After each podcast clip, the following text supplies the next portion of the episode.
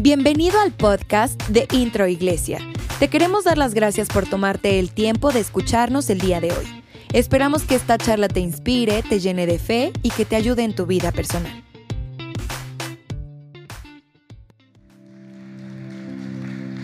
Bueno, estamos en la serie, estamos en la, cierre, en la serie Reconstruyamos. Diga conmigo, reconstruyamos. En este reconstruyamos, el Señor nos lleva, nos reta, nos reta precisamente que cada uno de nosotros somos reconstructores. Diga conmigo, yo soy un reconstructor. El Señor nos lleva para reconstruir vidas y verdades. El Señor reconstruyó nuestra vida, reconstruyó nuestra, nuestro matrimonio, nuestra familia. Y el, y reto nos está retando para reconstruir nuestra ciudad, reconstruir nuestro estado, reconstruir nuestra nación a través del poderoso mensaje de Jesucristo, a través del Evangelio de Jesús, que son las buenas noticias de Jesús. Y ustedes saben que estamos viendo en esta serie, los, lo, eh, vamos a decir, con la estrategia de, de los capítulos, capítulo por capítulo, versículo por versículo, eh, que es una forma más detallada, vamos a decir. Y nos quedamos en el capítulo 2, en el capítulo 2, eh, del capítulo 2, en el verso 11. Pero hace 15 días que tuve la oportunidad de hablar sobre este tema, eh, veíamos que Nehemías estaba delante del rey y le estaba haciendo hablando y diciéndole, en un momento le dijo el rey, ¿qué necesitas? No sé si recuerden, le preguntó el rey Artajerjes, Nehemías, ¿qué necesitas para la reconstrucción de las murallas, de las puertas de Jerusalén? Y en ese momento, él le comenzó a hacer una lista de lo que él necesitaba para esa reconstrucción. Y el rey le dio cartas, le dio todo lo que él necesitaba para, para que él fuera enviado desde, desde Susa, la capital persa, hasta Jerusalén, que se encuentra aproximadamente a 1200 kilómetros. Eh, tomando en cuenta, hablando para ubicarnos, estamos en Toluca, si yo fuera a Campeche son 1200 kilómetros. Faltarían 200 kilómetros para llegar a Mérida, para que se den una idea de la distancia aproximadamente. Pero lo que nos llamó la atención es que en ese momento dice la palabra de Dios que estaba al lado del rey la reina y dice, dice de una manera muy enfática y al lado estaba sentada la reina ¿lo recuerdan? tú lo recuerdas verdad Lila? Y eh, yo me quedé pensando sobre este versículo o sea lo, lo pasé de corrido de hecho no, no me detuve tanto pero ya poco a poco, poco a poco ya orando, asimilando, razonando, ya sabes, dije, ¿por qué hace énfasis que estaba al lado del rey la reina cuando Nehemías estaba enfrente de ellos, de ellos, si es cierto, enfrente del rey? ¿Por qué dice y estaba al lado la reina? Yo estoy hablando, yo estoy viendo aquí de la fortaleza de, un reino. Diga conmigo la fortaleza de un reino. Que no está solamente en un hombre, como por decir una dictadura o una, o una monarquía, sino que es algo mucho más fuerte cuando la, la reina está al lado. Dice la palabra de Dios, no es bueno que el hombre esté solo. La, la, la haré ayuda idónea lo importante, la fortaleza de un reino, de una familia donde exista, donde haya un hombre y una mujer, un rey y una reina. Las decisiones que tomaba el rey no solamente las tomaba él por su propia cuenta. Estaba al lado la reina, diciéndole, apóyalo, diciéndole, Hazle caso, este se ve un buen hombre, se ve que es, un hombre apasionado, se ve que la, la, causa que él tiene es algo noble. Vamos a apoyarlo. ¿Sí me explico? O sea, siempre el consejo Siempre el consejo, siempre el consejo de la esposa, de la reina. Yo les aseguro que muchas de las decisiones que, yo tomo es porque mi esposa me aconseja. Vamos, ¿cuánto le, le, damos gracias a Dios por nuestra esposa, por nuestra reina? ¿Sí? Y, y entonces estoy viendo que es un reino estable, es un reino fuerte, es un reino poderoso. Cuando hay un hombre y una mujer. Yo le doy gracias a Dios por las familias donde hay un hombre y una mujer, donde hay un rey y una reina. Ahora, también le doy gracias a Dios donde hay una mujer únicamente en las familias, que hay una mujer únicamente, donde la mujer es cabeza de hogar, donde, donde, donde como les he comentado en otras ocasiones, donde tu esposo, querida mujer, es tu rey, es el Señor Jesucristo. ¿Sí? Dale, gracias a Dios. Ahora, quise hacer énfasis en este versículo que lo había dejado así como truncado, ¿verdad? Nada más. Pero pasamos al capítulo 2, versículo 11, por favor, vamos. Capítulo 2, versículo 11 del libro de Nehemías. Tres días después de haber llegado a Jerusalén. Nada, nada, nada más ahorita, déjalo allí. Tres días, gracias, después de haber llegado a Jerusalén. Cada uno de nosotros, yo les comenté hace ratito que el viaje que hizo Nehemías, 1200 kilómetros desde Susa, la capital persa, hasta Jerusalén, 1200 kilómetros. No dice cuánto se tardó, pero imagínense, en aquellos tiempos, no sé, mucho tiempo, más de tres meses, no sé cuánto tiempo. Usando, usando los medios de aquel tiempo, pues estaba largo, ¿no? O sea, llegó muy cansado, muy cansado. Seguramente estuvo descansando tres días.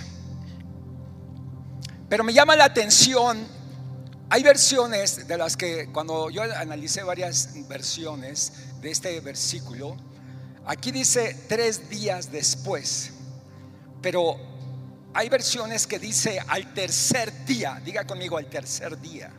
Entonces, cuando yo leo al tercer día, entonces viene un chispazo, viene algo que dice al tercer día. Y recuerden que el tercer día siempre nos habla de un de, algo muy fuerte, muy especial, porque Jesucristo resucitó al tercer día. Y tercer día nos habla de que es un nuevo comienzo. El tercer día nos habla de una nueva vida, de un nuevo propósito no importa lo que haya sucedido en el pasado. Jesús venció a la muerte. Jesús venció a Satanás. Jesús venció al pecado. Jesús venció a la enfermedad. Pero inclusive Jesús fue llevado a la cruz. Murió. Pero dice la palabra de Dios que resucitó al tercer día. Y yo quiero decirte, quiero profetizarte, quiero declarar una palabra de resurrección en tu vida. A partir de hoy, tú comenzarás a ver sueños cumplidos, propósitos cumplidos. Se ha llegado el tercer día en tu vida, se ha llegado el tercer día en tu familia, se ha llegado el tercer día en tu empresa, en tu trabajo. Se ha llegado el tercer día donde verás, donde verás, aún hubo una larga jornada, una larga trayectoria, si es cierto, pero se llegó el momento de que tú entras al tercer día. Llegó el tercer día. Sí, dale salvación al rey. Sí, Señor, has llegado. Has llegado a tu destino, has llegado para cumplir tu destino, has llegado para cumplir el propósito por el cual Dios te ha llamado. Y dice la palabra de Dios que entonces, verso 11, después de que, de que sucedió esto, de su llegada a Jerusalén, verso 12, salí de noche acompañado de algunos hombres. Pero a ninguno de ellos le, pero a ninguno de ellos le conté lo que mi Dios me había motivado a hacer por Jerusalén. Es algo muy especial en relación a lo que está escribiendo Nehemías.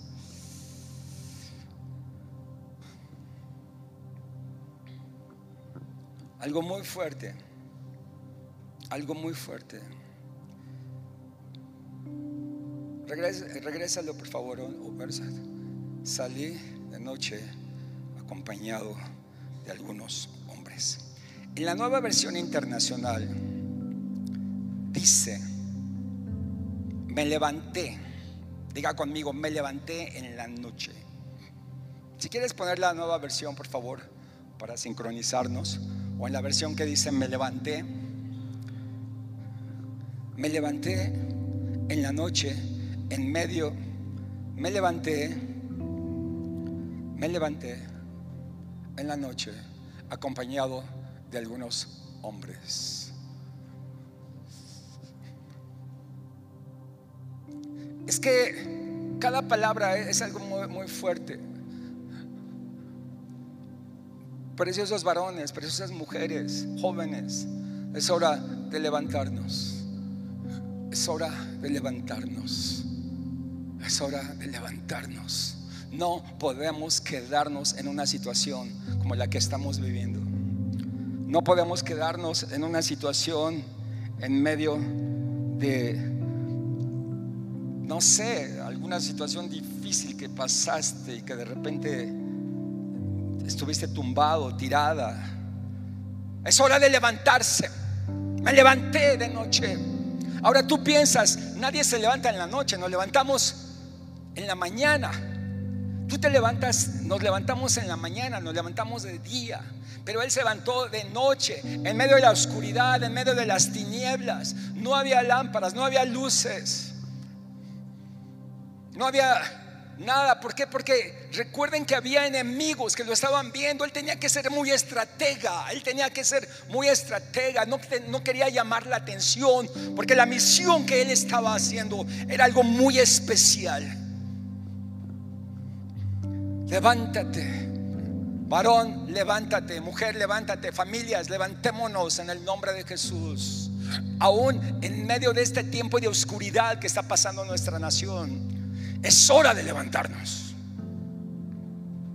Es cuando los hombres de Dios se levantan a orar. Cuando los hombres de Dios nos levantamos a interceder. Cuando nos levantamos a clamar.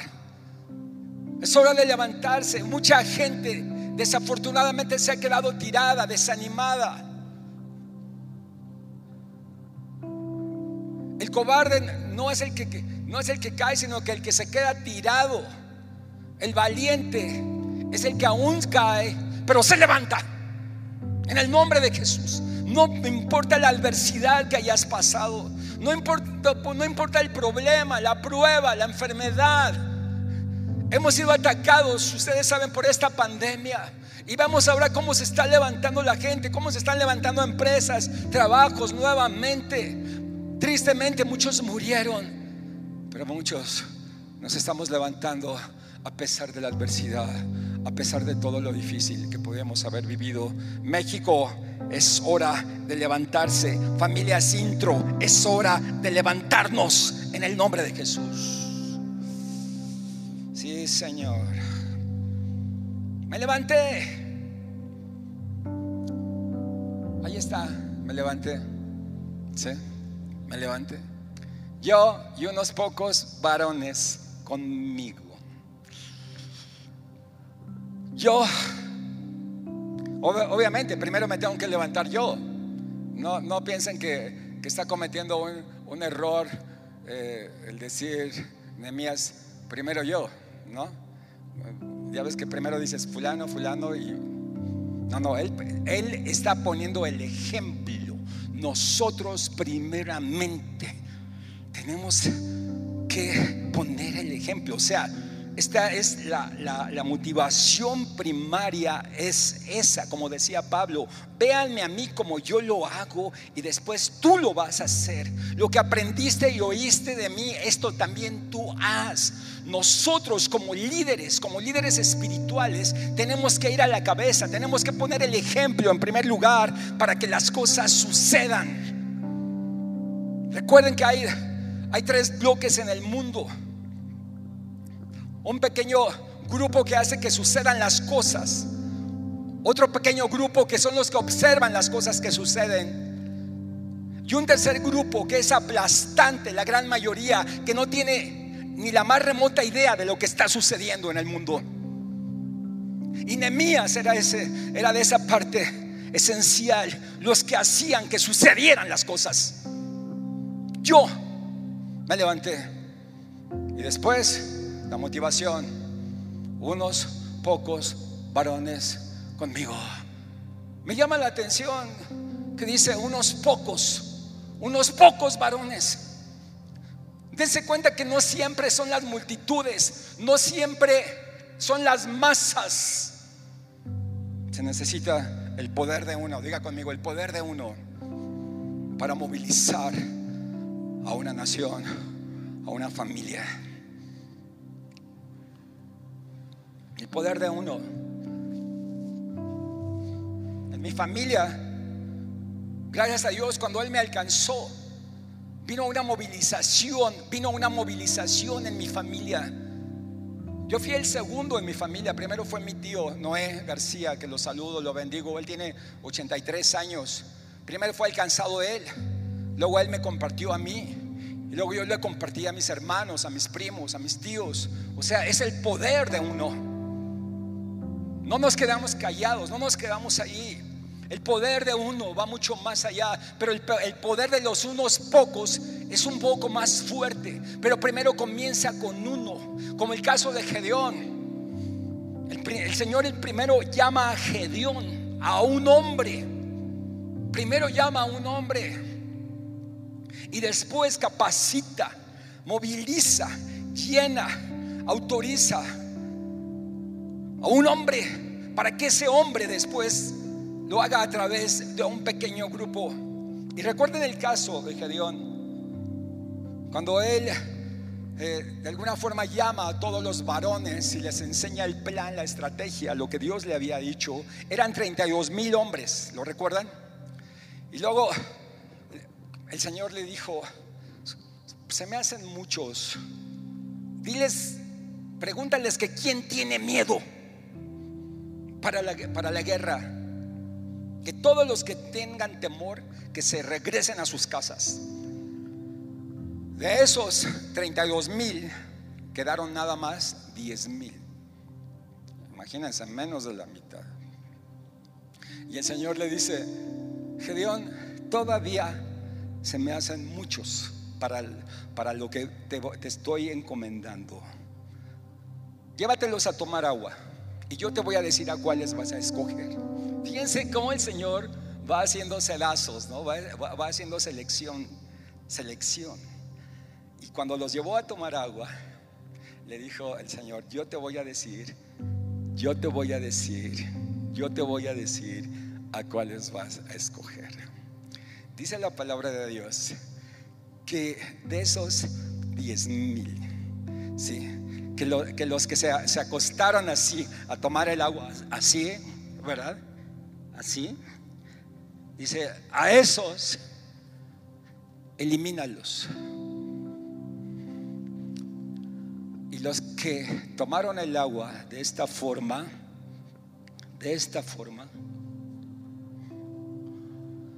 a esos déjalos. ¿Por qué? Porque estaban en guerra. Recuerden que estaban en guerra. Los que se aventaron al agua eran gente irresponsable, gente que no tenía ni la más remota idea de lo que estaban haciendo, gente que no era astuta, no eran sagaces. Esos, esos no, no, no los quiero para esto, para este plan, obviamente, porque me van a causar problemas. Déjame a los astutos, a los audaces, a los intrépidos, a los que están a las vivas a los que están a las vivas, los que no se duermen, los que se levantan, los que están abusados ante cualquier situación, lo que pueda suceder, a esos déjamelos. ¿Y saben cuántos serán? Nada más. 300. Diga conmigo, 300.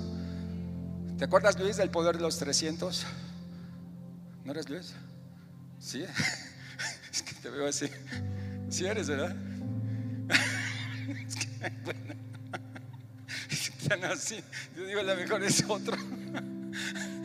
El poder de los 300. Unos pocos. O con muchos. O con pocos. Hay veces que nosotros nos vamos con la finta de los muchos. Pero, ¿para qué quieres, en este caso, para qué quieres muchos? ¿Para qué quieres tantos, una multitud, si son unos temerosos, si son unos, como decimos en México, collones, ¿no? Si son miedosos, si nada más te van a causar problemas, mejor 300 selectos, 300 varones valientes, valientes guerreros. No es que el Señor no ame las multitudes, ama las multitudes, pero hay, hay casos específicos. Diga conmigo, hay casos específicos donde se requiere un grupo selecto. Nosotros estamos preparando grupos selectos. La gente que se prepara desde la Universidad de la Vida. La gente que continúa en sus estudios en el Instituto de Capacitación Destino. La gente que termina, que se gradúa, que abre un grupo intro.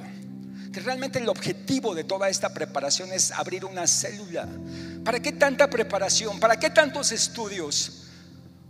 ¿Para qué a veces que el, el, diplomado en teología, que el doctorado, que la licenciatura? No estoy en contra de los estudios, hago énfasis. Jamás. Al contrario, gracias a Dios porque nos seguimos preparando. Yo estoy haciendo un doctorado en teología. O sea, hay que seguirnos preparando. Pero ¿de qué sirve? ¿De qué sirve tanta preparación si no ganas un alma? ¿Se me explico? Es como el ejército, ¿verdad? ¿Verdad, Pati? Que tu hija está en el ejército, ¿verdad? Gracias a Dios por tu hija Fer. Es una, una valiente guerrera. Salúdamela, por favor. ¿De qué sirve tanta preparación si no hay acción? ¿De qué sirve tanta preparación si no hay ganancia? ¿De qué serviría si no desarrollas lo que estás aprendiendo? yo conozco gente tan preparada teológicamente que no saben ganar un alma, que no se atreven a hablarle a alguien de Jesucristo, que no se atreven, no se atreven a compartir el mensaje. El propósito de nuestros, precisamente de, la formación de líderes que, estamos, que nosotros hacemos es, es formamos líderes, formamos líderes que forman líderes. Diga conmigo, formar líderes que forman líderes. Y cuando abres tu célula o tu grupo intro, tú comienzas con, uno, con dos, con tres, luego de, luego de tres te vas a doce. ¿Se acuerdan de la fórmula matemática bíblica 3 por 3, 12? ¿Sí? claro, los que ya pasaron a la Universidad de la Vida saben a qué me refiero. 3 por 3, 12. 3 ganan a 3. 3 por 3. Si 3 ganan a 3 más 3, son 12. La visión, bueno, la misión es completar tu grupo de 12. Y después de esos 12, que cada 12 tenga 12. La palabra de Dios es, un libro estratégico, es un libro de guerras. La palabra de Dios es un libro que nos enseña el poder de los pocos. Con unos pocos varones, con unos pocos, con unos pocos valientes guerreros, con unas pocas mujeres, con unos pocos valientes, apasionados, se logran los grandes propósitos.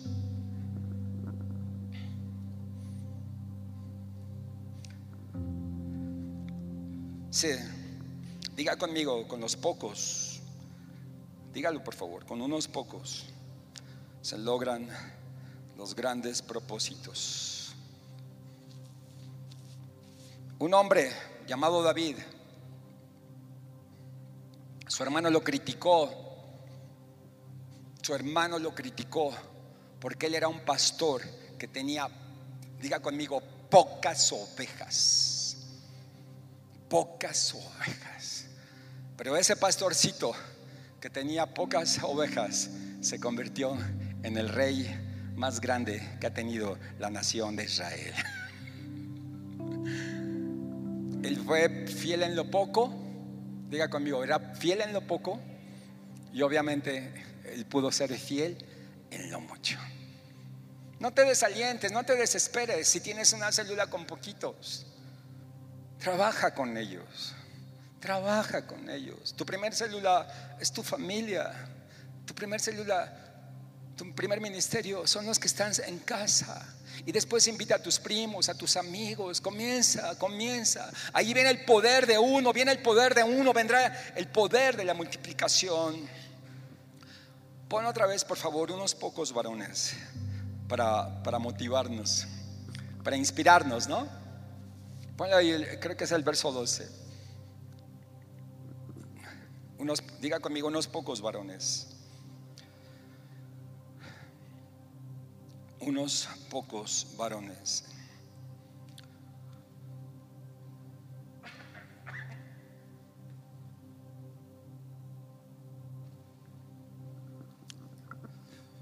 Estoy tomando aire, ¿me perdonan?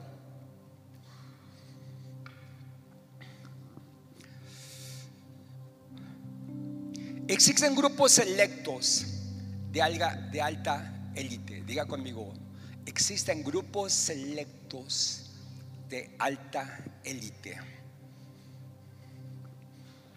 Por ejemplo, las fuerzas especiales, los Spetsnaz rusos, las fuerzas, las fuerzas Delta americana, los SAS británicos, la KGB rusa, los Navy SEALs o marines americanos o focas marinas. Son grupos que pueden guerrear tanto en el mar como en la tierra. O sea, estos grupos que les dije al último, marines, son grupos capacitados, adiestrados, preparados, pequeños grupos, pequeños comandos cada uno de ellos son especialistas, profesionales. Un, pequeño comando puede ser entre 8 y 10 soldados únicamente. No se necesitan más. Cada uno de ellos tiene la capacidad, la preparación, la audacia, la astucia. Son temerarios. La mayoría de ellos son ingenieros, científicos, preparados, guerreros, especialistas en topografía, cartografía, en electrónica en, desarmar bombas. O sea, especialistas. Cada uno de ellos con, capacidades impresionantes. Los boinas verdes americanos, los Sayer Matkal en Israel. O sea, les estoy hablando de grupos, comandos especiales, que no son muchos, son pocos, como lo acabamos de leer, pocos hombres. Me levanté de noche y unos pocos varones. Si esos pocos varones, esas pocas mujeres, esos pocos jóvenes tienen esa capacidad, tienen ese llamado, esa pasión, las cosas sucederán. El 11 de septiembre del 2001, un comando especial llamado Al Qaeda de Pakistán metió en jaque mate a la nación más poderosa del mundo, derribando las torres gemelas. Era un comando especial, pocos hombres, no fue un ejército, fueron los pocos los que lograron este objetivo. Con la misma estrategia, después de 10 años de, la invasión a Pakistán, un grupo de fuerzas especiales, o sea, los marines, o, los, los focas marinas, ellos, el viernes 29 de abril del año 2011, o sea, después de 10 años, Imagínense ustedes, por orden del presidente Barack Obama, se llevó a cabo la misión más importante de su gestión, asaltar el recinto en la ciudad pakistaní de Obad Badob, en donde se escondía Bin Laden. Era una operación bastante delicada. Esto lo lograron unos pocos. Diga conmigo, esto lo lograron unos pocos. Se eligió a un pequeño grupo de Navy SEALs, Jocas Marinas, que es un grupo que, como les acabo de decir, que tenían todas las facultades, toda la preparación, y ellos lograron el objetivo, matar al enemigo número uno de la nación más poderosa del, del mundo. Esto se logró el primero de mayo del, año, primero de mayo del año 2011, diez años después de que este hombre había hecho todo lo que nosotros sabemos. Saben, hay tantas cosas que, que nosotros tenemos que saber en relación a lo que la palabra de Dios nos habla Simplemente para ser parte de este grupo de alta élite, como los marines, tenían que tener algunas características. Por ejemplo, tener entre 21 y 28 años, llevar al menos dos años y medio en el servicio, en el ejército. Eh, ellos tenían que tener una preparación bastante ardua, bastante fuerte. Tenían que superar pruebas bastantes difíciles, eh, que realmente no son fáciles. Por lo general el 90% deserta o fracasa para entrar a esta alta élite. ¿Cómo va, ¿Cómo va a ser después de todas las pruebas? A veces como que se me debilita, ¿verdad? Pero ahí la lleva. es que constantemente estamos eh, o sea, en contacto con ella eh, me dice Patti que a veces no sabe nada de su hija. Se los llevan a lugares que no hay contacto, no hay, no, no, no, entra la señal internet, como que se desaparecen. Y está preocupada a veces, no sabe nada de su hija. Y de repente otra vez llegó la señal, ¿verdad, Pati? Pruebas bastante delicadas, bastante difíciles. Nosotros que estamos en el ejército de Dios, Pasamos por pruebas, pasamos por situaciones difíciles. Me llamó la atención que para entrar a este grupo de alta élite, los marines, que el 90% deserta o fracasa y nada más queda un 10% por las altas pruebas de preparación física, psicológica, emocional que les ponen ¿Cómo nos encontramos nosotros ante las pruebas? Cuando entramos al ejército del Señor. Les aseguro que el Señor nunca va a matar a sus discípulos. Nos está preparando. Dice la palabra de Dios que nunca nos va a dar una prueba más alta o más fuerte de lo que podamos aguantar. Y juntamente con la prueba, ¿qué? Nos dará también la salida. Así es que voltea al que está a tu lado y dile, no temas, no te rajes. El Señor te está preparando para cosas mayores. Marisol, el Señor te está preparando para cosas mayores. Juan, si ¿sí eres Juan? No, ¿verdad? Es que había el grupo de los Juanes. ¿Tú cómo te llamas? ¿Cómo? Paco. Bueno, el grupo de los Juanes, ¿qué pasó? Paco, no temas, el Señor te está preparando para cosas grandes, grandes. Y cada uno, a veces vienen las, vienen las pruebas, las situaciones difíciles. Marisol, tú has pasando por un chorro de, situaciones también. Estuviste a punto de morir hace poco en el accidente, junto con tu hijo. Estaba bien bebito, ¿verdad? ¿Qué qué edad tenía? Como un año. Ocho meses. ¿Y ahorita cuántos tiene? Un accidente tremendo. Pero miren, aquí está firme, firme, firme, ¿verdad? Con la bendición de su hijo, su esposo. Cada uno de nosotros somos sometidos a pruebas difíciles de la vida que no quisiéramos que sucedieran.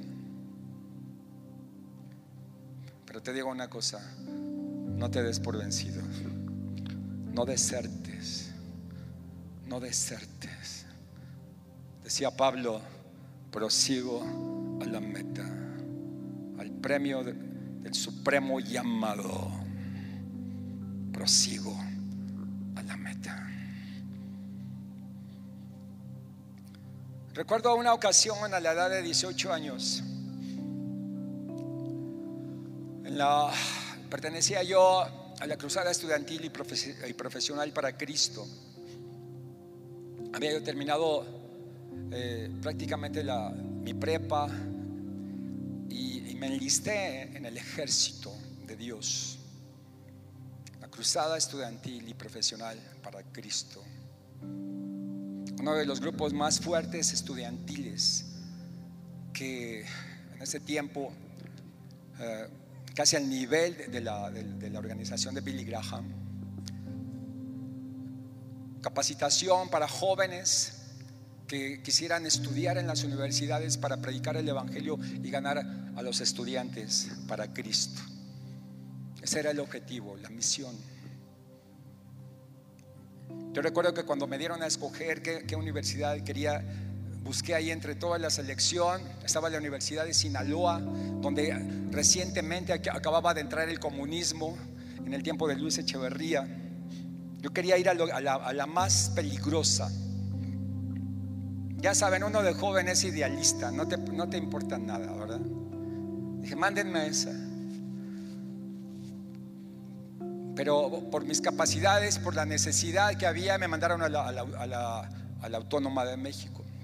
Pero yo recuerdo que en, una de esas preparaciones que teníamos, bueno, de esas preparaciones era un mes en la sierra de Guerrero, sin nada, nada más con una sola prenda, un cambio, y sin nada, nada más con otro, otro compañero, dos, nuestra misión era ganar el pueblo donde nos enviaran y dejar ahí establecido un grupo.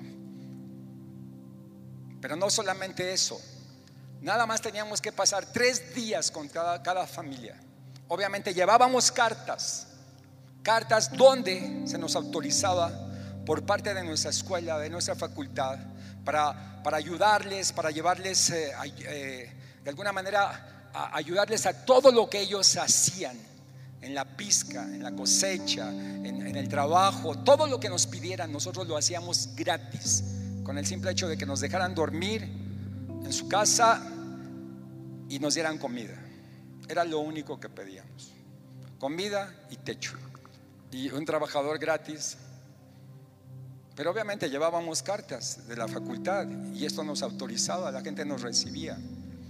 La estrategia era, o sea, los campesinos nos recibían.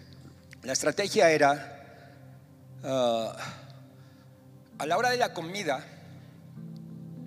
antes de comer, dar gracias a Dios.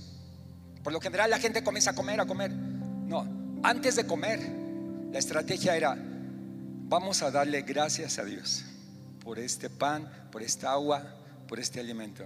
Y de ahí nos agarrábamos para predicarles el Evangelio de Jesús. a la hora de la comida.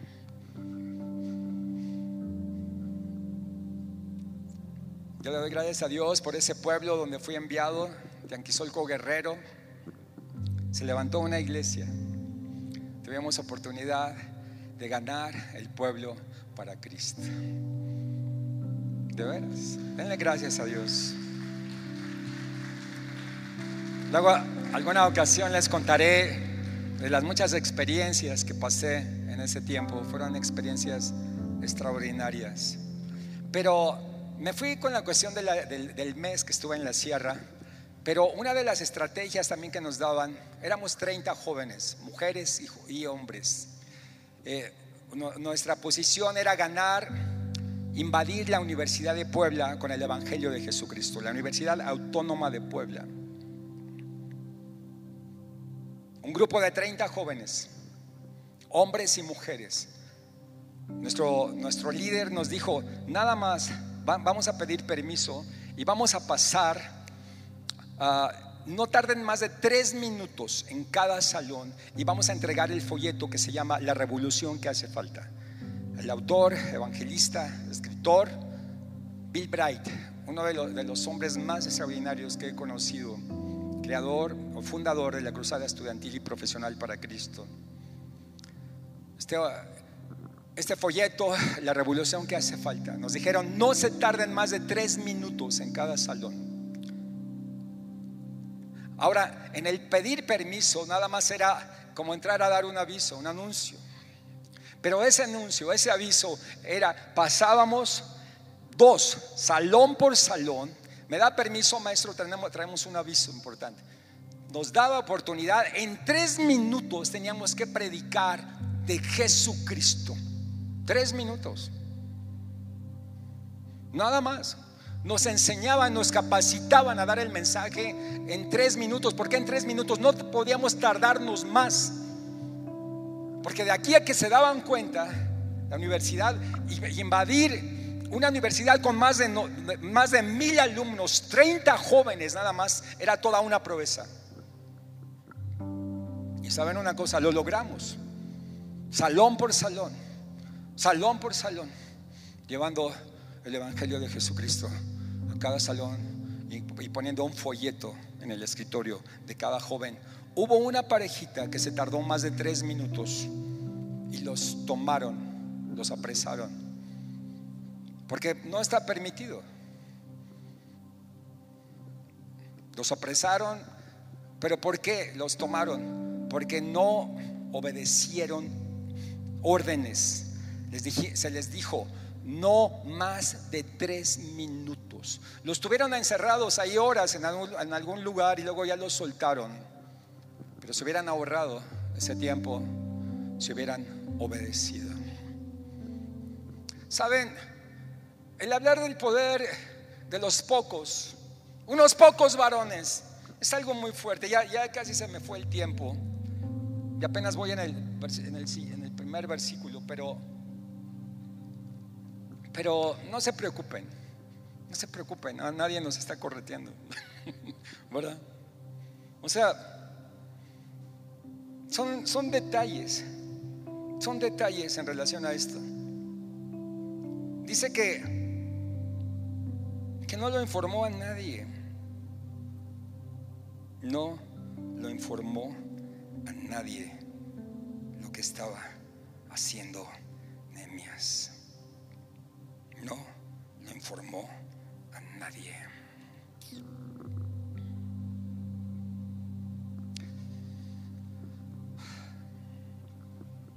Una de las cosas que debemos de tener como hombres y mujeres, obviamente, jóvenes, es tener siempre esa motivación, estar siempre motivados. Un presidente de los Estados Unidos de nombre Teddy Roosevelt. Uno de sus hombres más cercanos le dijo, usted es un gran hombre, porque ha sido de los mejores presidentes que ha tenido la nación americana. Y, él dijo, no, yo no soy un gran hombre, lo que yo soy es un hombre que siempre está motivado. Diga conmigo, yo siempre estaré motivado. Hay dos palabras que nos hablan un poquito acerca de esto, que es la palabra intrínseco y la palabra extrínseco. Es importante ver de dónde vienen nuestras motivaciones, de dónde venía la motivación de Nehemías para hacer lo que estaba haciendo a pesar de los peligros, a pesar de la oposición, a pesar de todas las dificultades que él estaba viviendo, la fuerza intrínseca o la fuerza extrínseca. Fuerza extrínseca es algo así como que te voy a dar tanto si haces esto. Como a los niños que les dan un regalo si hacen esto o lo otro, si se portan bien. Extrínseco. Pero la fuerza intrínseca va mucho más allá. Es algo interior es una motivación interna, es algo que tú tienes, es una pasión, es algo que la fuerza la tienes dentro para lograr, para lograrlo, para hacer lo que tienes que hacer. Nemías era de la calidad de esos hombres, su fuerza era intrínseca. Nemías tenía algo así como lo que tenía Jeremías Jeremías, cuando el Señor le dio la orden de, ir y predicar el Evangelio, en un momento él, estaba completamente desanimado porque veía que la gente no quería aceptarlo, no quería hacerlo. Su fuerza extrínseca había fallado, pero vino la fuerza intrínseca, que fue el poder del Espíritu Santo sobre su vida y él escribió, me seduciste, oh Señor, y fui seducido, más fuerte fuiste que yo y me venciste. Había un fuego dentro de mí que quise soportarlo y no pude. Pónganse de pie, por favor. Hoy, que la fuerza intrínseca del Espíritu de Dios venga sobre tu vida. Y no importa o con pocos o con muchos, tú estés motivado, que vivas en completa motivación todo el tiempo. La fuerza extrínseca depende de, de los elementos, si hay dinero o no hay dinero, si hay frío o no hay frío, si las cosas están bien o no están bien, si te está yendo bien o no, las cosas dependen mucho de la cuestión emocional, si me permiten así decirlo. Si estás desanimado, si estás, si ves poca gente, si ves mucha, si te fue bien, si te fue mal. ¿Sí me explicó? Si llegaron poquitos a tu célula. Yo recuerdo en mis tiempos en que venía las primeras veces a Toluca, les digo una cosa, llegó un, un día que no llegó nadie. Cuando nos reuníamos en Hidalgo, no, sé quién esté de ahí, no llegó nadie. Yo era el único. Carito se debe acordar. Ella era de ese tiempo. ¡Nadie! Pasaron minutos, pasaron minutos, porque la reunión es a tal hora. Y después de como de 10, 15 minutos comenzaron a llegar. Llegó, llegaron dos familias, ¿verdad? Yo trabajé con los pocos, trabajé con los pocos, les prediqué como si fuera una multitud. La fuerza extrínseca dependes de las circunstancias, dependes de las circunstancias, dependes de cuánto dinero tienes, si estás animado, si está haciendo frío, si está haciendo calor. La fuerza intrínseca depende de una motivación está dentro de ti en las buenas o en las malas, ante cualquier situación, aún en medio de la enfermedad. No importa, no importa. Tú sigues adelante, aunque esté lejos o esté cerca. Tú importa, te levantas, vas, porque no, no, tu fuerza no es extrínseca, no, no estás motivado por las cosas de afuera. Hay una cosa más fuerte que te motiva, que es el poder del Espíritu Santo, que te levanta, te llamó para ganar para ganar a tu familia, para ganar a tu ciudad, para establecer el reino de los cielos en nuestra nación. Sí, con unos pocos, con unos pocos, unos pocos. No importa, esos pocos se convertirán en tu grupo de doce. Esos pocos se convertirán en tu grupo de 144. Sigue trabajando, no te des por vencido, no te des por vencida. Ganarás a tu familia, unos pocos. Los ganarás. Yo comencé a ver unos pocos en mis primeros días, cuando, comencé, cuando de que entregué mi vida a Jesús, unos poquitos, muchas críticas, muchas críticas. Unos pocos, unos pocos. Pero poco a poco comencé a ver cómo comenzó a crecer, a crecer, a crecer ese grupo. Les he comentado otras ocasiones, más del 95% de mi familia se entregaron a Jesucristo. Por uno, por el poder de uno, por el poder de unos pocos. Cierra tus ojos, por favor. Pon la mano en tu corazón y dile, Señor, aquí está mi vida. Aquí está mi corazón.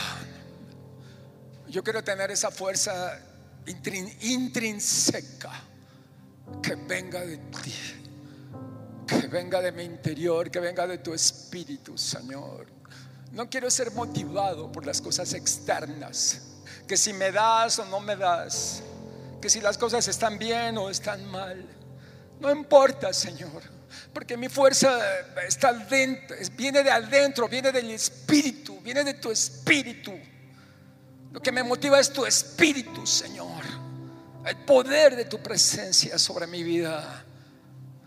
Que si se solucionaran las cosas bien, si no se solucionaron tan bien. Que si me dijo que sí, bien, si me dijo que no, mejor. Porque estoy en tu voluntad estoy en tu propósito. Si tú quieres ser de esos hombres como Nehemías, que su fuerza vendía de su interior, levanta tu mano, por favor. Yo quiero hacer una oración por ti. Levanta tu mano. Señor, ve estos corazones, estas vidas de hombres y de mujeres. Señor, que hoy te dicen, aquí está mi corazón, aquí está mi vida. Y todos los que están en casa, levanta tu mano también. Dile, Señor, mi vida, mi motivación no depende de las circunstancias, ni del clima, ni de la situación. Mi motivación viene de ti. Gracias, precioso Espíritu Santo. A ti la gloria, a ti la honra y a ti la alabanza. Gracias, Señor. Dale la salvación al Rey.